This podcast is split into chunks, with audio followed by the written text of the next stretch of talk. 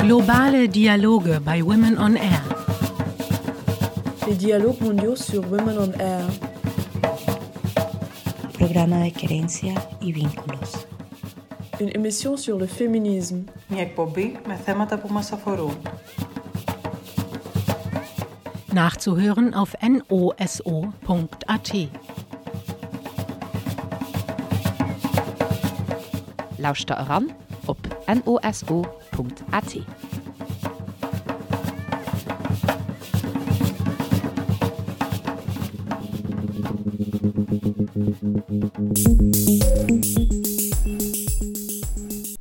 Hallo und herzlich willkommen bei einer neuen Sendung der Women on Air Globale Dialoge. Wir begrüßen euch heute aus dem Vorproduktionsstudio. Mein Name ist Pia und mit mir sind heute Andrea und Wilma. Wollt ihr kurz Hallo sagen? Hallo. Hallo. Und wir machen heute den Newscheck für Februar. Das ist unsere zweite Sendung dieser Reihe. Das haben wir schon mal im Jänner gemacht. Und wir diskutieren heute sechs Meldungen gemeinsam. Und ähm, ich würde sagen, wir fangen gleich mal mit der ersten Meldung an.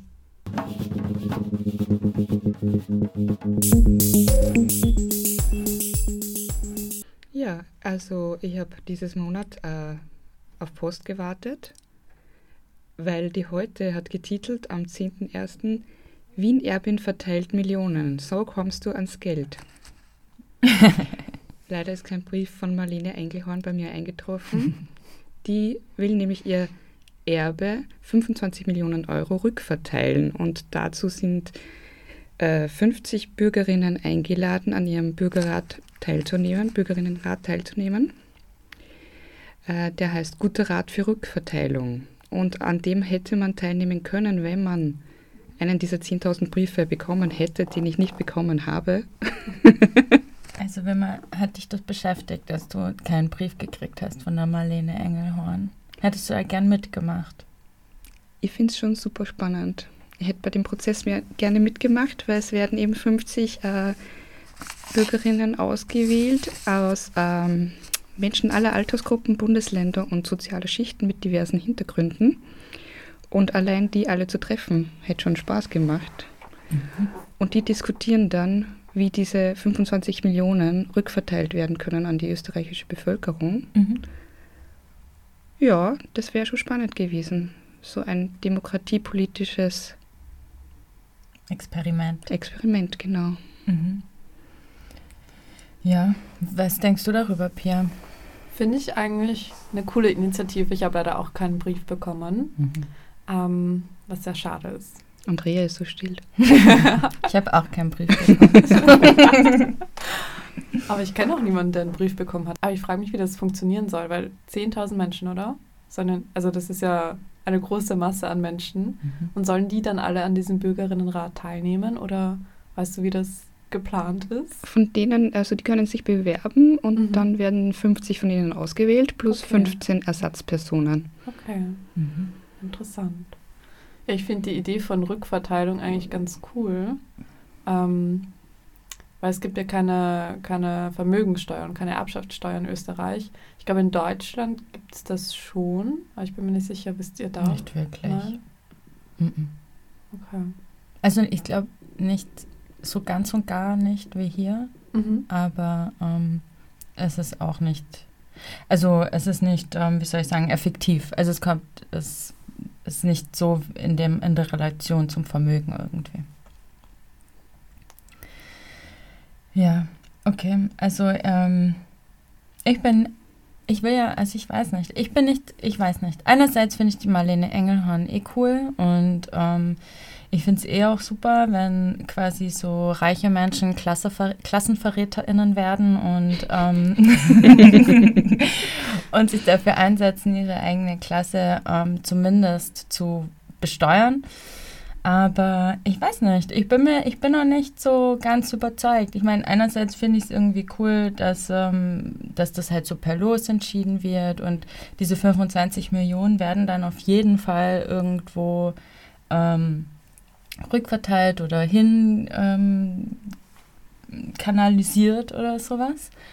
Ähm, und die Leute dürfen das entscheiden. Das darf halt nur nicht menschenfeindlich sein oder halt gewisse Kriterien muss es halt erfüllen, aber ähm, dann denke ich mir halt wieder, okay, es ist halt so es ist halt auch nur irgendwie so ein Zeichen, oder? Also es kann nicht mehr sein als ein Zeichen. Also was bringt das? Was will die Engelhorn damit erreichen?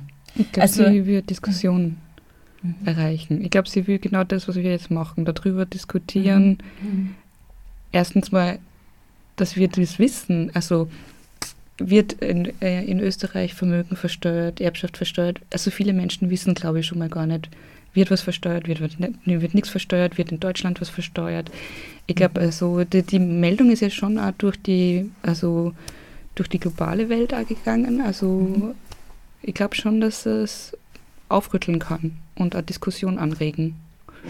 Ich glaube, das ist ein ganz großer Grund. Aber du bist nur immer, du schaust immer nur zweifelnd.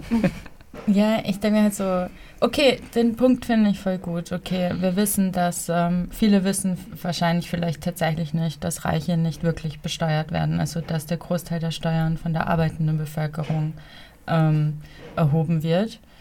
Also die Leute ähm, wissen das oft nicht, aber ja, ok- ja okay, ich lasse mich da drauf ein, dass dann halt Leute sagen, okay, aha, das wusste ich nicht und so. Und ja, vielleicht wäre eine Vermögensteuer tatsächlich irgendwie auch eine gute Sache und so, vor allem wenn man dann sieht, für was dieses Geld eingesetzt wird, weil solche Bürgerinnenräte haben ja gezeigt, dass sie oft gute Dinge wollen. Also beim Klimarat war das ja genauso, dass die Leute dann wirklich auch ähm, progressive ökologische Lösungen irgendwie hätten umsetzen wollen und so. Aber ich ja, war halt nicht bündend für die Regierung. Nur halt auf Seiten der Reichen sehe ich es halt nicht. Also so ein Reich, eine reiche Person wird sich jetzt nicht denken, aha, okay, vielleicht hat die Engelhorn einen Punkt, vielleicht sollte ich jetzt auch arbeiten für mein Geld oder so. Das sehe ich halt nicht.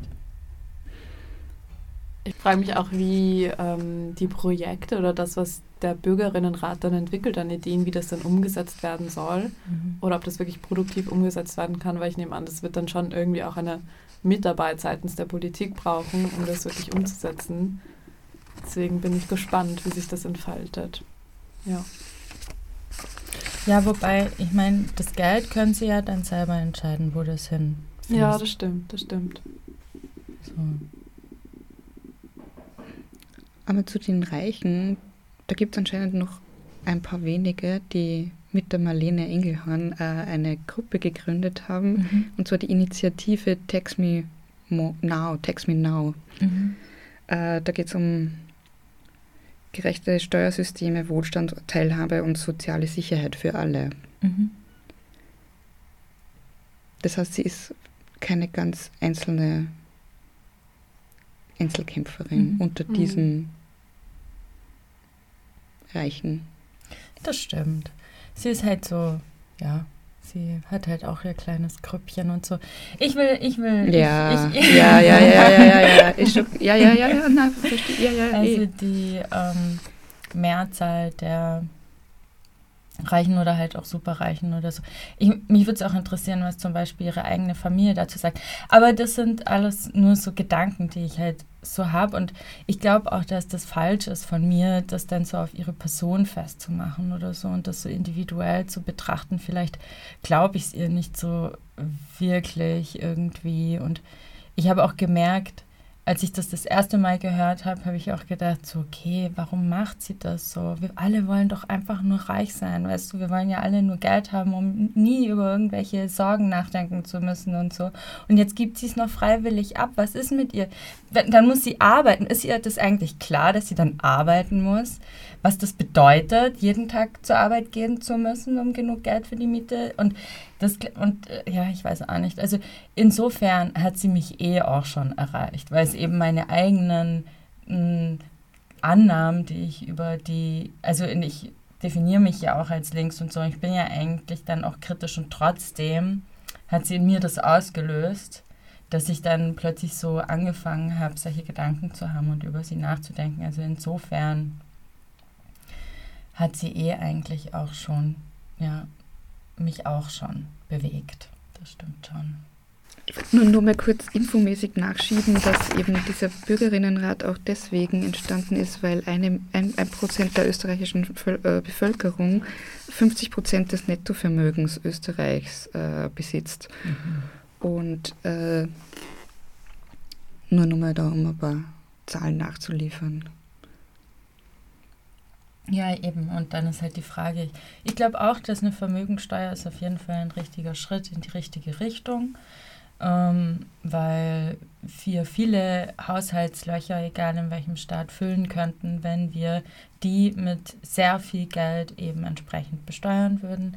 Aber es geht halt nicht nur darum, aus meiner Sicht, Ungleichheiten kleiner zu machen, sondern es geht aus meiner Sicht darum, Ungleichheiten überhaupt nicht mehr zu haben. Also man muss halt quasi Superreiche und Reiche muss man halt abschaffen. Das ganze System abschaffen wäre schon mal gut, aber ich glaube, so innerhalb des Systems ist das schon mal ein wichtiger Schritt und ich finde es voll gut, was sie macht. Und auch wie du gemeint hast, bei mir hat es ja auch irgendwie, weil ich war zuerst, wie ich das gehört, war ich auch so, okay, interessant irgendwie. Das hat schon viel ausgelöst. Und ich würde irgendwie voll gern mal persönlich mit ihr reden und sie einfach ausfragen, so, wie, wie kommt es dazu, dass sie das macht und ich finde das überhaupt nicht so verwunderlich. Weil ich habe mir schon öfter gefragt, was mache ich, wenn ich 25 Millionen zum Beispiel oder eine Million oder, mhm. nein, sagen wir 25 Millionen, sagen wir 25 Millionen äh, im Lotto gewinne. Mhm.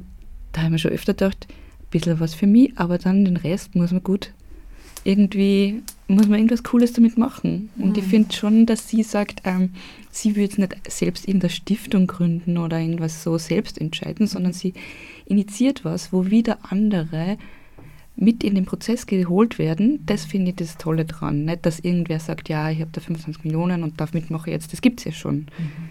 Damit mache ich das, weiß nicht. Der Charity-Gedanke. Genau, mhm. der Charity-Gedanke, sondern ähm, es gäbe Menschen und die können das verteilen, aber halt in einem gewissen Rahmen, mhm. mit Moderation, mit Input, aber auch in einem relativ knappen Zeitrahmen. Also wir können uns dann im Juli dann wieder unterhalten, falls dann schon die Ergebnisse da sind. Mhm. Ja, ja, das stimmt schon. Also die Rahmenbedingungen sind echt ganz gut. Mhm. Ja, vielleicht bin ich ja nur so eine hoffnungsvolle Person.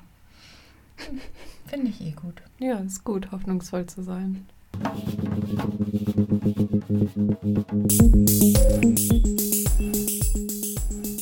Okay, die nächste Meldung ist aus Österreich. Ähm, letzte Woche galt die österreichische stellvertretende Chefredakteurin der Süddeutschen Zeitung Alexandra Föderl-Schmidt für 24 Stunden als vermisst und wurde dann unterkühlt unter einer Brücke am Inn bei Brau Braunau, bei Braunau gefunden.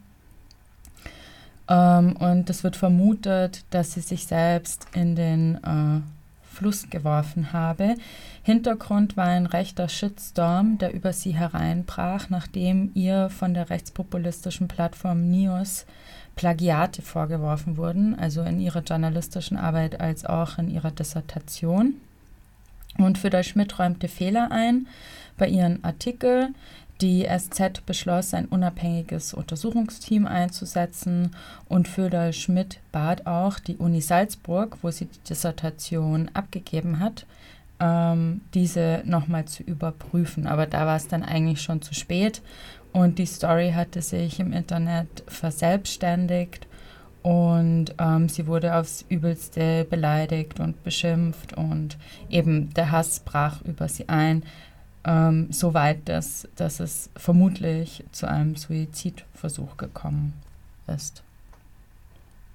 Und ähm, ja, ich glaube halt auch gerade viele feministisch eingestellte Menschen hat das ziemlich mitgenommen, irgendwie, diese Nachricht letzte Woche. Ähm, ist natürlich nur ein Beispiel für viele Personen, die im Internet von Hass betroffen sind oder im Netz.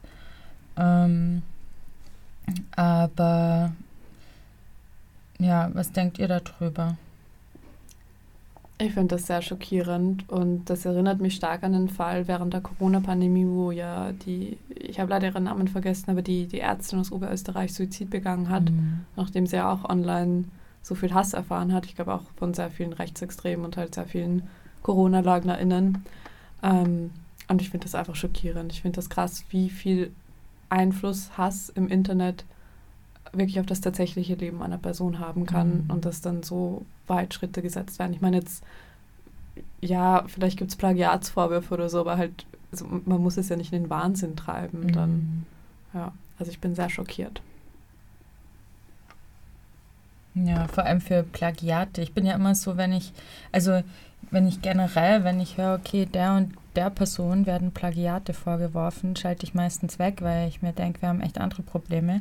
Ich meine, die neueste, der jetzt Plagiate vorgeworfen werden, ist, glaube ich, Alice Weidel, die AfD-Fraktionsvorsitzende. Ähm, Aber ähm, ich finde halt bei der Führer Schmidt sind verschiedene Dinge zusammengekommen. Also einerseits ist sie halt eine Frau, was dich eh schon mal sehr ähm, äh, zur Zielscheibe macht für Hass, also in der analogen Welt als eben auch im Internet. Dann Teil der Süddeutschen Zeitung, dann auch noch Chefredakteurin der Sch Süddeutschen Zeitung oder stellvertretende Chefredakteurin. Also quasi auch für die Leute, die sie dann hassen, ein, ein ähm, Stereotyp von, von quasi elitär. Und dann halt auch die Süddeutsche als vermeintlich linke Zeitung. Ich meine, das ist far from reality, aber ähm, wird dann halt auch so eingeordnet als irgendwie Teil von so einer in Anführungsstrichen links versifften irgendwas Gruppe oder sowas. Und ähm, ja, also und, und halt durch diesen Mischmasch ähm, ist sie dann halt eben so eine perfekte Zielscheibe geworden ähm, wo man halt auch merkt, okay, ähm, wie du sagst, Pia, ähm, Gewalt im Netz ist halt auch echte Gewalt. Also das ähm, hat halt auch echte Auswirkungen, was wir da machen im digitalen Raum. Und wir haben halt keine Möglichkeiten, damit umzugehen. Also es gibt seit 2021 ein ähm, Gesetzespaket ähm, Hass im Netz in Österreich ähm, durch das Betroffene stärker, also ihre Rechte werden ähm, gestärkt. Aber, aber das reicht offensichtlich nicht aus. Ja, es ist ein, also mich hat berührt, dass das dann wieder so jeder, jede damit allein gelassen ist, ja, mhm. weil sonst geht man ja solche Schritte dann nicht, falls das überhaupt stimmt, weil es könnte ja was anderes auch sein. Also mhm. äh, mit dieser ähm, muss ja nicht sein, dass sie selbst äh, da reingesprungen ist. Ja, mhm. könnte ja was anderes aussehen.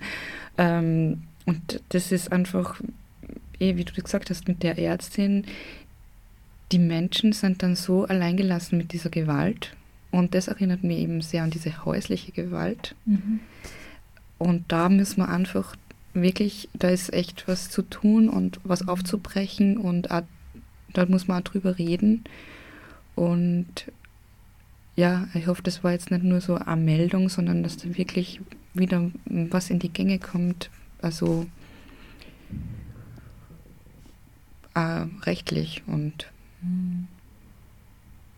auch in den Schulen und so weiter und so fort, also weil das so belastend ist für die Einzelpersonen. Mhm. Was ich noch sagen möchte zu Cybergewalt, es gibt von Sarah, also von ähm, Zivilcourage und Antirassismusarbeit von dem Verein gibt es jetzt seit, ich glaube, zwei Jahren fast dieses Projekt Web Angels. Ähm, und da, es geht darum, dass man sozusagen Zivilcourage im Netz zeigt. Und ähm, ich bin jetzt zum Beispiel auch Teil dieser Gruppe und wir sind jetzt in den Foren von der Kronenzeitung unterwegs. Mhm. Davor war es im Standard. Und unsere Aufgabe ist sozusagen Hasskommentaren irgendwie Gegenrede entgegenzusetzen. Und das ist wirklich brutal. Also das ist wirklich arg, was man liest. Also mhm. vor allem jetzt Unterschied Kronenzeitung und der Standard ist halt schon auch ein anderes Publikum, was sich da herumtreibt. Ähm, und es ist halt die Frage, wie hilfreich das ist, weil das Problem ist halt auch oft, dass in diesen Foren online sehr, sehr viele Leute mitlesen und eigentlich hauptsächlich immer dieselben immer wieder kommentieren mhm. und die, die mitlesen, schreiben da nichts drauf oder, oder zeigen keine Zivilcourage. Ähm, deswegen finde ich solche Projekte wahnsinnig wichtig, auch wenn sie vielleicht nur so in einem ganz kleinen Ausmaß was bewirken können. Aber ich glaube, das ist schon mal ein richtiger Schritt äh, in, die, in die richtige Richtung so. Aber wie du sagst, ich glaube, vor allem bei häuslicher Gewalt braucht es nochmal ein, ein Nachdenken, ein drüber diskutieren und es braucht irgendeine Veränderung, vor allem in Österreich mit der, mit der Zahl von Femiziden und das ist einfach echt immer wieder schockierend. Mhm. Ja, das finde ich voll gut, was du sagst. Also auch so in Kommentarspalten irgendwie da nicht nur mitzulesen, sondern auch, ähm, auch wenn es nur kurz ist, oder ich denke mir auch, wenn es, es wird ja auch reichen, das ins Lächerliche zu ziehen oder so. Man muss ja nicht immer die Banken, oder also man muss ja nicht sich Arbeit machen und dann ernsthaft das sezieren und äh, analysieren, was die Leute davon sich geben und so. Weil ich finde den Punkt, dass diese Plattform, also zum Beispiel X, also ehemaliges Twitter und so, die ähm, profitieren ja auch davon. Das macht ja Geld, diese Art von Empörung auch. Ähm, weil sich, ja, weil dann halt mehr Leute die nutzen und so und sich das dann halt vervielfacht und dadurch werden ja auch Profite generiert. Jetzt bei Zeitschriften und so oder Zeitungen um, ähm, online ähm, ist es schon auch so, aber jetzt nicht in dem Ausmaß. Und zum Beispiel bei der Krone war das auch so, dass gerade auch die Artikel von der Föder Schmidt sehr schnell die Kommentarspalten ähm, zugemacht haben, weil die Krone lässt ja einiges zu, aber anscheinend muss das Ausmaße angenommen haben, die nicht mehr so einfach unter meinungsfreie Meinungsäußerung äh, ähm, gelaufen sind. Ähm, Deswegen finde ich das voll gut, dass du das erwähnst, dass es solche Initiativen gibt, wie von Sarah, dass man sich da auch einsetzen kann. Und ja, ich finde, ihr habt voll recht. Also es muss sich halt auch einfach gesellschaftlich was ändern. Es ist so krass, wie Gewalt, Gewalt, Hass und dann halt speziell auch gegen Frauen oder Flinterpersonen so normalisiert wird und ja, so unproblematisch dann für doch große Teile der Bevölkerung ist. Aber darüber werden wir wahrscheinlich eh noch heute reden.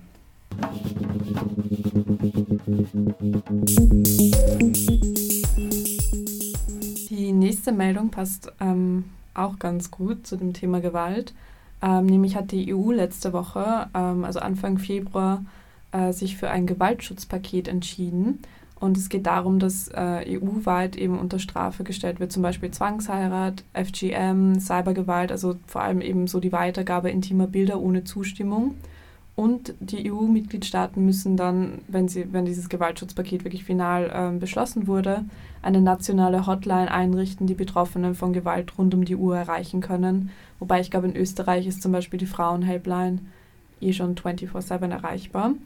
Ähm, und genau, also dieses Paket ist eigentlich recht umfangreich. Es gibt aber auch sehr viel, oder nicht viel, aber es gibt einige KritikerInnen, nämlich, dass dieses Prinzip Ja heißt Ja nicht in dieses Gewaltschutzpaket reinkommt. Ähm, das heißt, es gibt auch keine EU-weite Definition von Vergewaltigung. Und ähm, genau, dieses Ja heißt Ja soll eben diesen Fokus darauf legen, also auf die Täter, dass diese dann beweisen müssen, wie die Zustimmung äh, erfolgt ist und dass dann nicht das Opfer sagen muss, ich habe eh Nein gesagt und genau, also da können wir dann eh nochmal drüber reden. Ähm, und was ich auch noch krass gefunden habe, es gibt von dem Bund Autonomer Frauenberatungsstellen in Österreich eine Studie und die besagt eben, dass jede dritte Frau in Österreich sexualisierte Gewalt erlebt. Und das ist eine immens hohe Zahl, finde ich. Und deswegen ist es, glaube ich, umso besser oder ja, also schon, man kann schon total befürworten, dieses Gewaltschutzpaket, aber es hat natürlich auch seine seine Schwachstellen oder Dinge, die nicht mit drinnen sind, was sehr schade ist.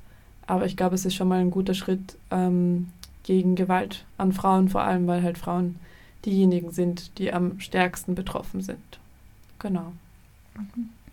Habe ich das richtig verstanden, dass das erste EU-weite Gewaltschutzpaket oder? Genau, ja, ja, ja. Das ist zum ersten Mal. Ja, das hat mich eigentlich erschreckt, dass das erst jetzt kommt.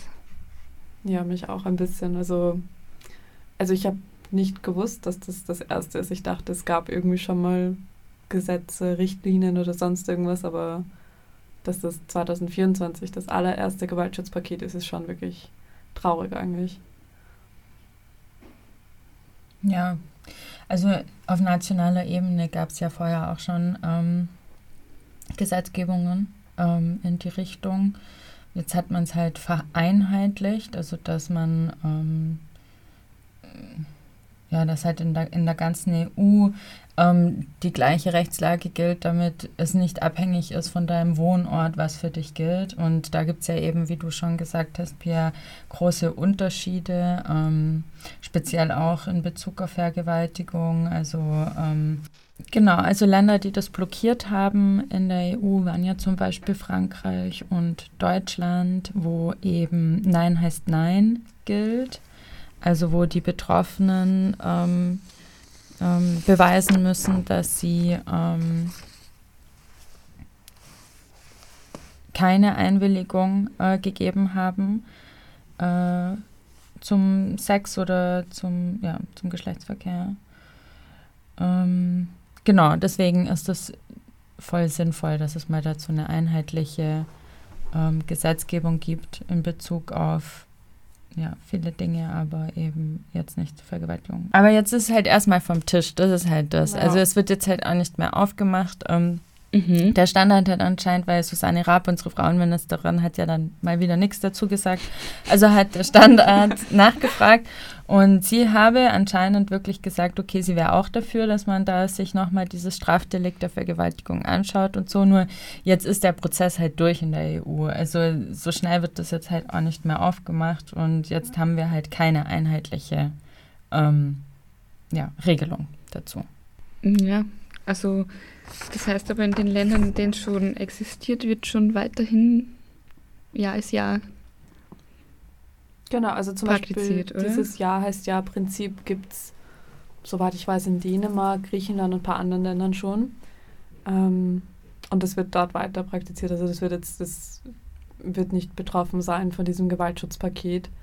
Aber ja, wie gesagt, es ist halt schade, dass das Ja heißt Ja nicht drinnen ist. Aber trotzdem gibt es ja andere gute Punkte, die jetzt verboten werden oder unter Strafe gestellt werden wie eben Cybergewalt. Und vielleicht hat das dann auch eine Auswirkung eben auf solche Fälle, auf, von denen wir vorher auch gesprochen haben. Muss man halt schauen. Also ich meine, das dauert jetzt, bis das wirklich beschlossen ist und bis das dann in nationale Gesetze umgesetzt wird. Aber irgendwann in der Zukunft, wenn wir nicht aufhören zu hoffen, wird sich vielleicht was positiv ändern. Ja, müssen wir mal schauen. Ja, ich glaube, die Organisationen ähm, werden sich ähm, weiter dafür einsetzen, also die feministischen Organisationen. Also da habe ich auch gelesen, also generell wird es eben als großer Schritt in die richtige Richtung gewertet, aber ja, der Kampf ist nicht vorbei und das ist ja auch immer so bei, bei Reformen und gerade auch auf EU-Ebene sehen wir ja immer wieder, wie dann einzelne Dinge irgendwie doch nicht mehr ähm, reinkommen in bestimmte Gesetzpakete oder wie dann einzelne Parteien auch ähm, große Vorhaben blockieren, die eigentlich schon ähm, fixiert worden sind und so. Aber es ist schon mal schön, dass es diese Schritte gegeben hat und ich denke auch, also die große Frage ist ja irgendwie, was ist Konsens und was ist konsensualer Sex und ähm, ja,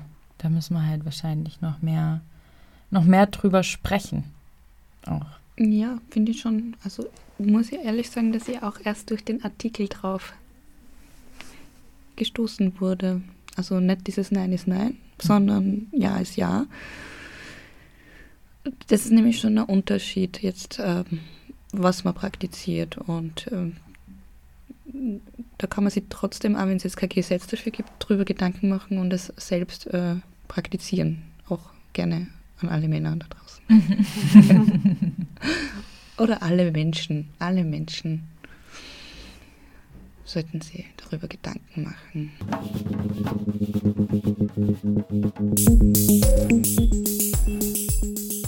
Ja, unsere nächste Meldung hat auch wieder ähm, mit Gewalt gegen Frauen zu tun, nur diesmal nicht in Bezug auf die Institution, sondern in Bezug auf die Straße. Am 27. Januar demonstrierten tausende Menschen in Nairobi und anderen Städten in Kenia gegen Femizide und riefen dazu auf, Gewalt gegen Frauen zu beenden. Und es war eine der größten Demonstrationen gegen Femizide in Kenia. Äh, Hintergrund ist, dass seit Anfang des Jahres mindestens zehn Frauen gestorben sind. Und es gibt Zahlen ähm, oder Erhebungen vom African Data Hub, die sagen, dass seit 2016 500 Frauen und Mädchen ermordet wurden, einfach aufgrund ihres Geschlechts. Und wahrscheinlich gibt es aber eine große Dunkelziffer dazu, weil diese 500 ähm, kommen daraus, dass Zeitungsberichte ähm, gecheckt wurden und es wird ja nicht über jeden Femizid ähm, berichtet, also wird es wahrscheinlich eine ziemlich hohe Dunkelziffer geben. Und was man vielleicht auch wissen muss zu Kenia ist, dass ähm, es anscheinend eigentlich eine ziemlich gute Gesetzgebung gibt gegen äh, oder ja zu Gewalt gegen Frauen ähm, be beziehungsweise geschlechtsspezifische Gewalt. Nur wir halt eben dann vor der Tatsache stehen, dass halt selbst wenn man halt starke Gesetze hat, müssen die halt auch durchgesetzt werden. Also es muss halt irgendjemand geben, der dahingehend sensibilisiert worden ist, also in der Exekutive als auch im Beamtentum. Und also da muss auch ein generelles äh, Interesse bestehen, weil Gesetze alleine reichen nicht aus. Und, ähm, und natürlich auch ähm, Gesetze ähm, bedeuten ja nicht gleich, dass in einer Gesellschaft ähm, quasi äh, Frauenhass oder, oder geschlechtsspezifische Gewalt nicht mehr existiert. Ähm, also ich finde deinen Punkt mega gut. Also es ist, Gesetze können super sein so, aber wenn die dann nicht umgesetzt werden oder wenn ähm, die Personen, die das umsetzen sollen, nicht geschult sind darin oder das einfach halt nicht passiert, dann bringt sich's wenig. Und ich finde die Zahlen auch sehr krass. Also ich wusste nicht, dass es in Kenia so viele Femizide gibt. Ähm, und wie du meintest, auch, dass die Dunkelziffer wahrscheinlich sehr viel höher ist, weil wenn die nur sozusagen Zeitungsartikel durchgeforscht haben, wird das eine sehr, sehr viel höhere Zahl sein. Aber ja, auch wieder ein sehr schockierendes Thema irgendwie. Ja, also ich finde es auch interessant, dass Kenia zum Beispiel sich zum Ziel gemacht hat, also die kenianische Regierung, sich äh, also bis 2026, das ist in zwei Jahren, geschlechtsspezifische Gewalt zu beenden. Okay. Haben Sie auch irgendwelche Initiativen, Projekte oder sowas? Sie haben, eh, sie haben, sie haben tatsächlich Gesetze ähm, verabschiedet, um, mhm. um da ähm, eben, um das mehr zu bestrafen und halt, aber, ähm, aber es wird halt nicht genug durchgesetzt. Und mhm es gibt Expertinnen, die sagen, okay, wenn das der Fall wäre, dann würde es die Gewalt ein bisschen, also schon reduzieren, würde schon einen Unterschied machen, aber, aber halt, ja, also halt nicht genug sozusagen. Und äh, immer wieder kommt es auch vor, dass in Kenia zum Beispiel sehr bekannte Menschen ähm, oder halt Frauen oder Flinterpersonen von, von Femiziden betro also betroffen sind, okay, die sterben an Femizide. Ähm, und da gibt es halt auch PolitikerInnen und andere Personen der, des öffentlichen Lebens, die das halt sehr stark immer noch normalisieren und dann halt sagen, okay, dann, also halt dann auch Stereotype reproduzieren und halt den Opfern der Gewalt ähm, wieder die Schuld zuschieben. Ja, ist ein weltweites Phänomen, also mhm. kann man das sagen, Phänomen? Mhm. Ja, ähm, ich finde es auf jeden Fall ähm, zumindest gut zu hören, dass ähm, sowohl hier als auch dort eben die Frauen und äh, Flinters und Menschen halt auf die Straße gehen und dafür den, also den größten Protest äh, seit ähm, oder wie war das äh, ein Rekordprotest, genau. Mhm. Äh, veranstaltet haben. Also das ist ja schon mal, ja, also und auch hier zu wissen, ja, dort wird auch gekämpft und dort gehen auch die Leute auf die Straße. Mhm. Mehr kann ich jetzt zum, Ki also mein Wissen über das über Kenia ist leider sehr begrenzt. Ja, also vielleicht ein paar ähm, Forderungen, die die Protestierenden noch haben, könnte, könnte man ja ähm, noch sagen, weil ich finde es auch sehr inspirierend, also dass ähm, sich so viele äh, Frauen und Männer Menschen finden, um dagegen auf die Straße zu gehen. Und was sie halt fordern, ist erstmal Femizide anzuerkennen als Verbrechen, also nicht nur von Homiziden zu sprechen, also von ähm, äh, Tötung von Menschen, sondern halt schon von Tötung von Frauen aufgrund ihres Geschlechts ähm, das als eigenen Strafbestand zu haben, dann auch Daten dazu zu sammeln. Das ist ja auch ganz oft das Problem, dass wir eben nicht genau wissen, wie die Situation wirklich ausschaut und uns dann eben auf die Medien ähm, verlassen müssen, die aber ganz häufig auch ähm, nicht wirklich hinschauen oder sich eben aufgrund ihrer patriarchalen ähm, Einstellungen äh, vielleicht das eben auch herunterspielen oder das kennen wir ja auch das Ganze mit dem Beziehungsdrama und so und eigentlich ist es kein Beziehungsdrama, sondern einfach ein handfester Mord, der da stattfindet. Also quasi so ein Femizid-Watch einzuführen. Und außerdem sollten auch Prozesse ähm, anders gestaltet werden, also Gerichtsprozesse. Also dass wenn ähm, Betroffene, die zum Beispiel die Gewalt überlebt haben, geschlechtsspezifische Gewalt, und dann wirklich auch den Schritt machen, die Täter zu ähm, anzuklagen. Oft ähm, sind diese Prozesse sehr lang und das ist natürlich auch nicht nur finanziell ein großes Problem, sondern auch psychisch äh, nicht so einfach ähm, damit umzugehen, wenn man da ständig mit äh, dem Täter irgendwie konfrontiert ist. Also, dass das auch anders gestaltet wird, mitunter kürzer. Und natürlich, und das ist, glaube ich, der wichtigste Punkt, äh, das eine ist eben das Juristische und das andere ist das Soziale und Kulturelle. Also, dass ähm, geschlechtsspezifische Gewalt thematisiert wird, dass junge Buben äh, damit, aber auch Mädchen damit sensibilisiert werden und eben in den Institutionen, in den Regierungsinstitutionen, in den Medien äh, und dann halt auch in den Schulen und in der allgemeinen Bevölkerung, dass es da einfach zu einem kulturellen Wandel kommt, weil ja, schließlich ist es halt auch, das passiert ja auch, also diese Art der gewalttätigen Handlungen passieren ja auch aufgrund von, von patriarchalen Denkmustern und von Hierarchien, die in unseren Köpfen herrschen, also zwischen verschiedenen Geschlechtern. Also Männer sind das starke Geschlecht und Frauen eben nicht angeblich. Und dann muss das starke Geschlecht natürlich auch seine Macht ausüben äh, gegenüber allen anderen Geschlechtern, die es da so gibt. Und das ist natürlich falsch. Und dem können wir nur begegnen, indem wir es halt ständig thematisieren und darüber reden und dann halt auch irgendwie halt gemeinsam lernen, wie man halt äh, anders sich verhalten kann, miteinander leben kann.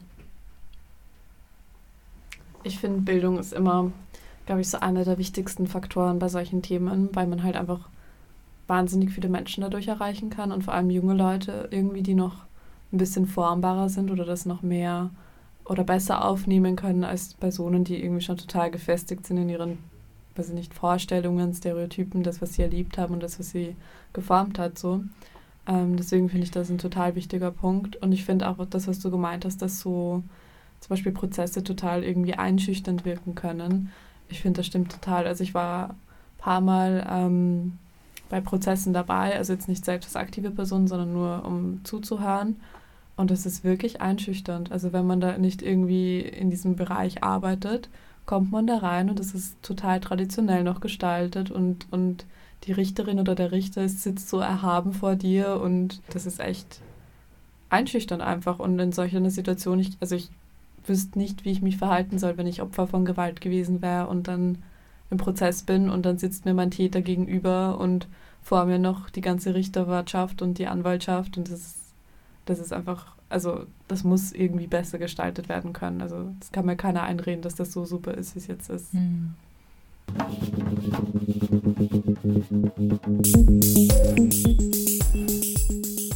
Unsere nächste Meldung ist vielleicht ein bisschen, ja nicht positiver, aber ein bisschen, ich weiß nicht, leichter. Ähm, es geht nämlich um Barbie, also den Film. Ich weiß nicht, habt ihr den Film gesehen? Ja. Sehr cool. Ähm, und es geht darum, dass eben Margot Robbie, also die Hauptdarstellerin, die Barbie spielt, und Greta Gerwig, also die Regisseurin, nicht nominiert wurden für die Oscars. Ryan Gosling schon, also der Nebendarsteller, der Ken spielt in Barbie. Ähm, und kurz ein paar Fakten zu Barbie, also zu dem Film. Das war der erfolgreichste Film 2023. Ich glaube, sie haben über 1,3 Milliarden Dollar Umsatz gemacht oder so mhm. und war wirklich so ein Pop-Culture-Phänomen und es wurde, bevor der Film überhaupt schon draußen war, wurde auf Social Media total viel drüber geredet und hat einfach voll viel Aufmerksamkeit bekommen. Ähm, und ich finde, dass diese Nicht-Oscar-Nominierung von der Hauptdarstellerin und der Regisseurin einfach genau das zeigt, worum es im Film geht. Also Sexismus, Misogynie, Patriarchat. Und ich finde das einfach ultra nervig. Also ich meine, ich, ich will jetzt, also ich finde, ich bin jetzt keine Expertin, so was Schauspielerei angeht, aber ich finde jetzt nicht, dass Margot Robbie so grottenschlecht gespielt hat, dass sie jetzt keinen Oscar verdient hätte. Ähm, aber ich finde, das zeigt einfach genau diese Strukturen von den Academy Awards wieder, weil halt Frauen oder POC-People kriegen so selten ähm, Awards oder Oscars und das ist einfach immer noch so. Und selbst bei so einem Film und ich finde das einfach, das einfach wirklich lächerlich. Ja. Ja, ich finde es auch mega nervig. Was soll das?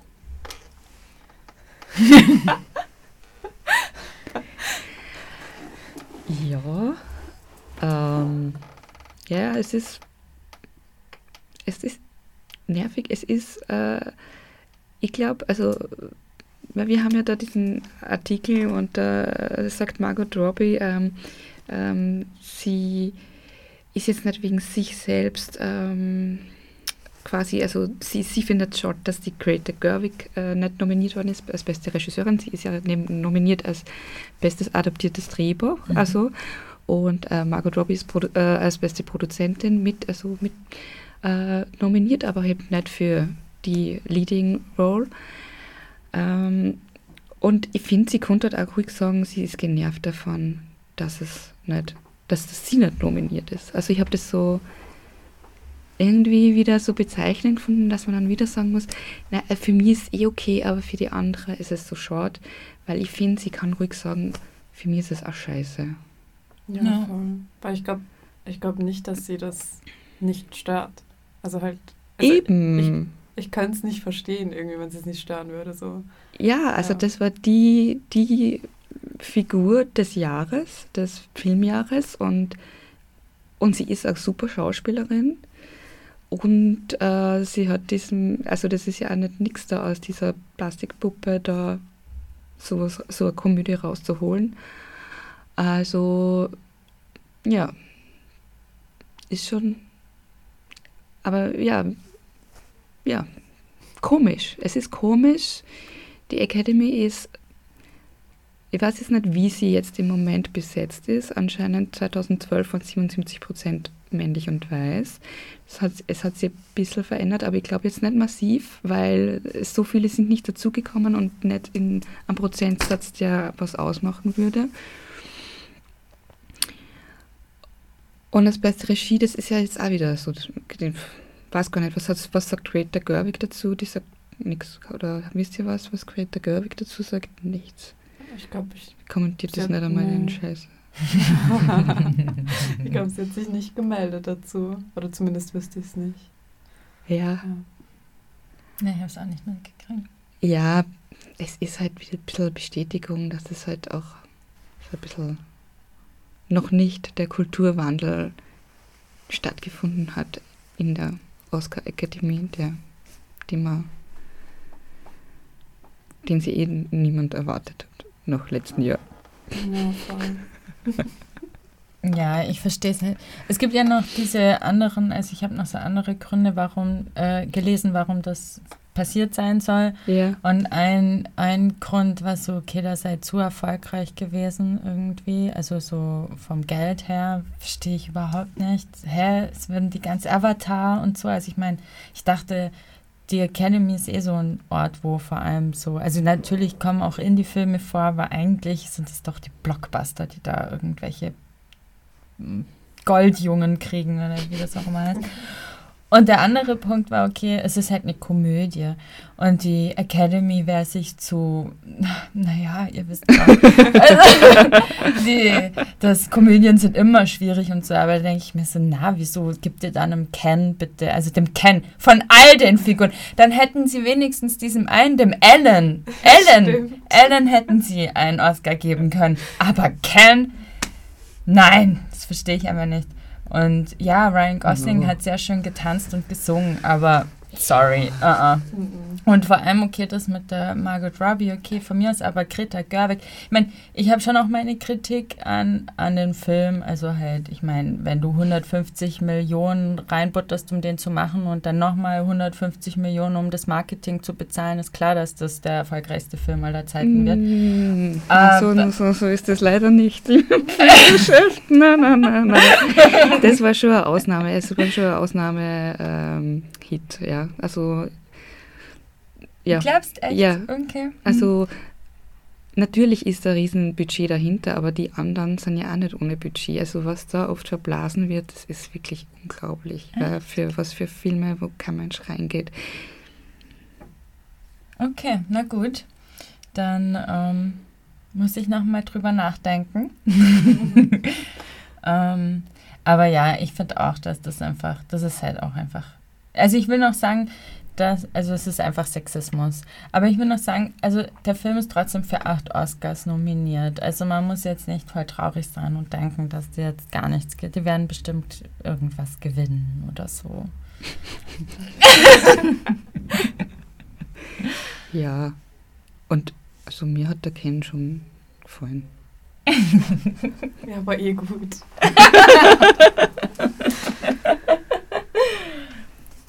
Na, vielleicht kriegt er ja einen besten Film, dann ist alles wieder gut. Ja, stimmt.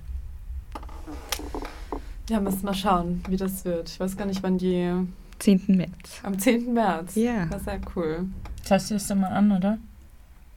Ja, manchmal. Aber nicht, meistens nicht ganz. Also, aber so ein bisschen reinschauen Mhm. tue ich oft, ja. Okay, cool. Nice. Und du, schaust du es dir an? Ich habe es noch nie angeschaut, muss ich sagen. Mhm. Ich lese dann immer am nächsten Morgen, wer gewonnen hat und wer nicht. Aber das ist ja, ich weiß nicht, wegen der Zeitverschiebung ist mir das ein bisschen zu blöd. Mhm, ja, voll. Und es ist auch nicht mehr so, ich, als Jugendliche habe ich es mir manchmal angeschaut, die Oscars, aber ähm, irgendwann ist es fad geworden. Also ich, oder jedenfalls erinnere ich mich, dass es früher immer schon irgendwie auch noch lustig war mit der Moderation und so und irgendwelchen Dingen, die halt passieren. Und dann, weiß ich nicht, haben die irgendwelche Änderungen gemacht und dann war das irgendwie auch einfach nicht mehr so spannend anzuschauen. Aber ja, ich habe deswegen habe ich es auch schon lange nicht mehr gesehen. Also werde ich es auch am nächsten Tag erfahren dann.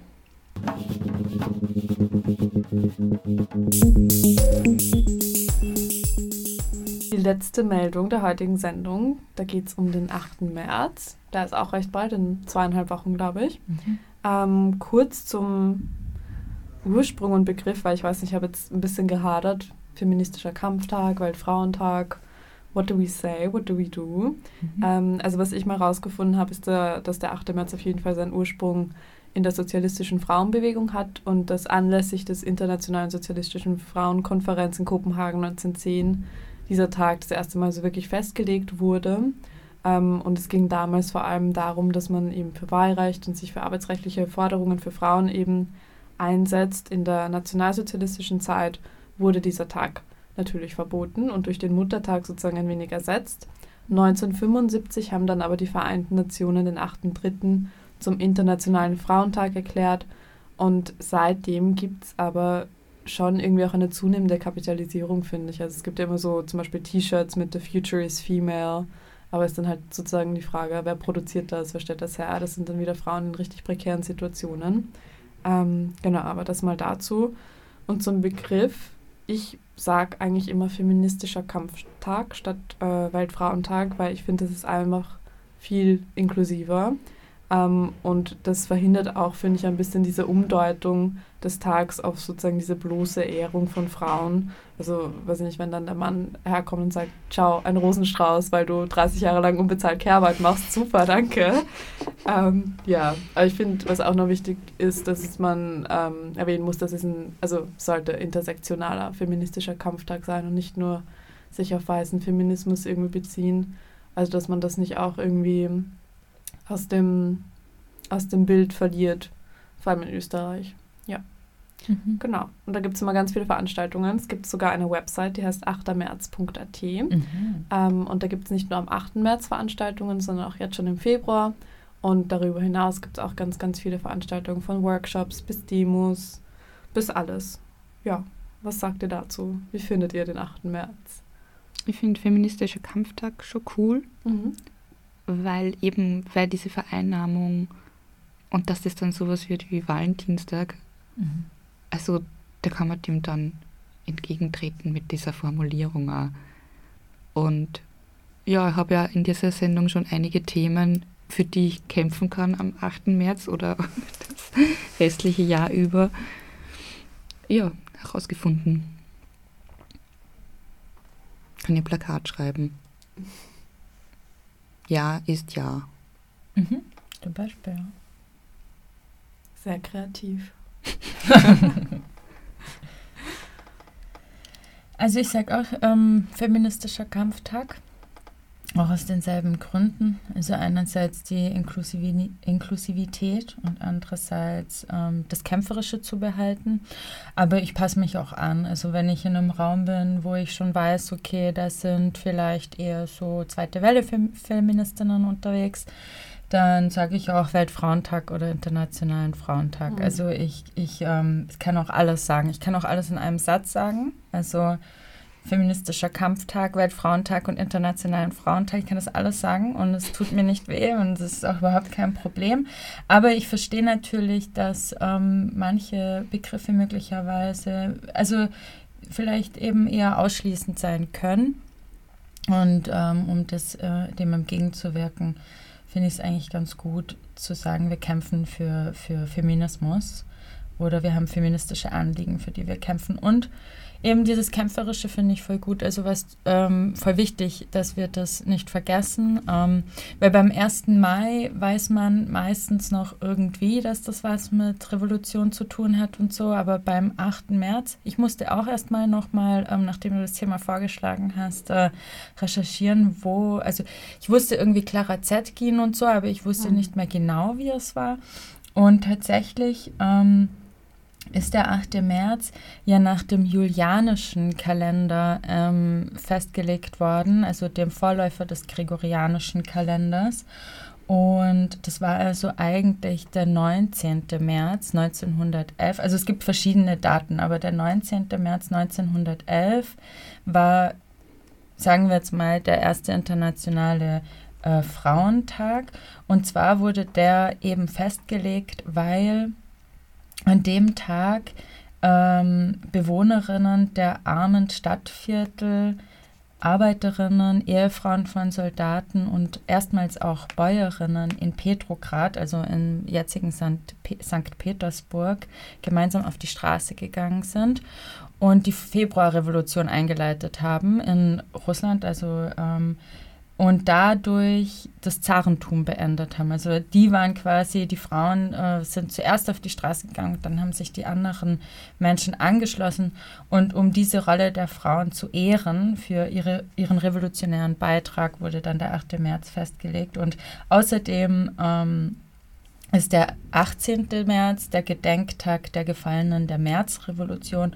Und im März 1871 hat die Pariser Kommune stattgefunden. Also der März ist gut, dass ich im März Geburtstag habe, der März ist einfach ein revolutionärer Monat. Und ich finde das einfach wichtig, sich das zu überlegen, weil genauso wie ihr sagt, es geht nicht darum, ich meine, ich mag Blumen und so. Ich habe nichts gegen Blumen, aber ich kann mit Blumen nicht essen. Ich kann mit Blumen nicht irgendwie irgendjemandem den Hintern versohlen. Ich kann mit Blumen nicht viel machen. Und es geht ja auch nicht darum, dass, also es geht schon auch darum, ums, um, um sich zu feiern, damit wir uns feiern, damit wir das Leben feiern, dass wir, und wir freuen uns dran, noch am Leben zu sein in dieser patriarchalen Gesellschaft. Aber und dass wir uns gemeinsam haben und dass wir gemeinsam auf der Straße sind und, äh, und Solidarität erleben. Aber es geht halt schon auch darum, die Verhältnisse zu verändern. Und jetzt, ja, jetzt gibt es da halt verschiedene Tendenzen, wie das gemacht wird und so, aber es geht schon darum, eine grundlegende Veränderung zu erwirken. Und das finde ich eigentlich gut, das